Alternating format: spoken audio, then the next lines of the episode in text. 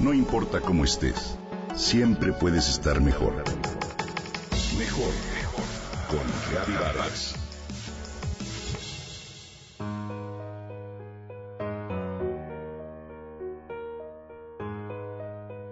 ¿Qué les queda por probar a los jóvenes en este mundo de paciencia y asco? ¿Les queda no decir amén? ¿No dejar que les maten el amor? ¿Recuperar el habla, la utopía? ¿Ser jóvenes sin prisa y con memoria? Situarse en una historia que es la suya, no convertirse en viejos prematuros, versa uno de los poemas de Mario Benedetti. El 12 de agosto se celebra el Día de la Juventud y con este tema el papel fundamental que tienen los jóvenes. ¿Qué viven nuestros jóvenes hoy? ¿Cómo van a vivir en el futuro? La clave, por supuesto, está en su educación. Y a los papás nos toca darla. Estar ahí, estar presentes en su educación en especial que seamos coherentes entre lo que decimos y hacemos. Educar es importante, pero sobre todo, educar al estar presentes, al ser padre o madre presente que escucha y atiende. Es un hecho que hoy nos saltamos del autoritarismo de nuestros papás y abuelos a la permisividad que hay, donde además el consumismo y la publicidad, así como la tecnología moderna, han tomado el control. Pretendemos educar de medio tiempo, con el teléfono en la mano y la atención en otra parte, y con esa actitud no podemos proyectar las consecuencias de lo que hoy hacemos.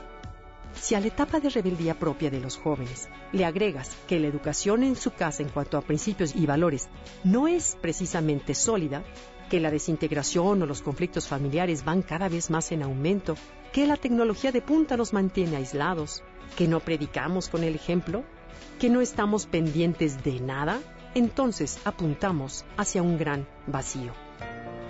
Los niños aprenden entonces pensamientos erróneos como el hecho de que nada vale por sí mismo, sino por su utilidad. Que estudiar no es parte de un placer por aprender, sino un trámite que lleva a ganar más dinero. Que solo lo cuantificable tiene valor y no así los sentimientos. Aprender que va en primer lugar lo superfluo, que hoy se vive con prisa, con ruido y sin dirección. ¿Qué les espera? ¿A qué se van a enfrentar? Te invito a hacer hincapié en la necesidad de abrir caminos, dar sentido a su existencia, señalar lo bello, lo bueno, lo justo que hay. Te invito a estar por eso más presente y menos ausente, a escuchar con atención lo que tus hijos dicen o hacen, enseñarlos al placer que es ayudar a los demás y así humanizarlos.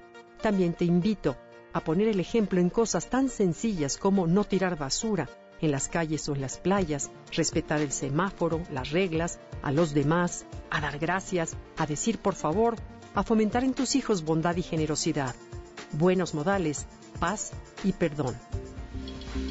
Otro tema sería fomentar en ellos el amor por su país, un patrimonio puro que los identifique como parte de una comunidad que aman y que deben cuidar. Conmemorar este Día de la Juventud puede ser también un buen pretexto para considerar que como padres no conviene acelerar procesos para hacerlos grandes, que fomentar la hipersexualización en nuestros hijos les puede generar situaciones que no estén listos para resolver. En la medida en la que nosotros seamos capaces de inculcar valores y principios en ellos, con nuestra propia actitud, seamos capaces como papás de inculcar esos valores y principios que en un futuro serán de gran ayuda. Y recordemos que las palabras convencen, pero el ejemplo arrastra.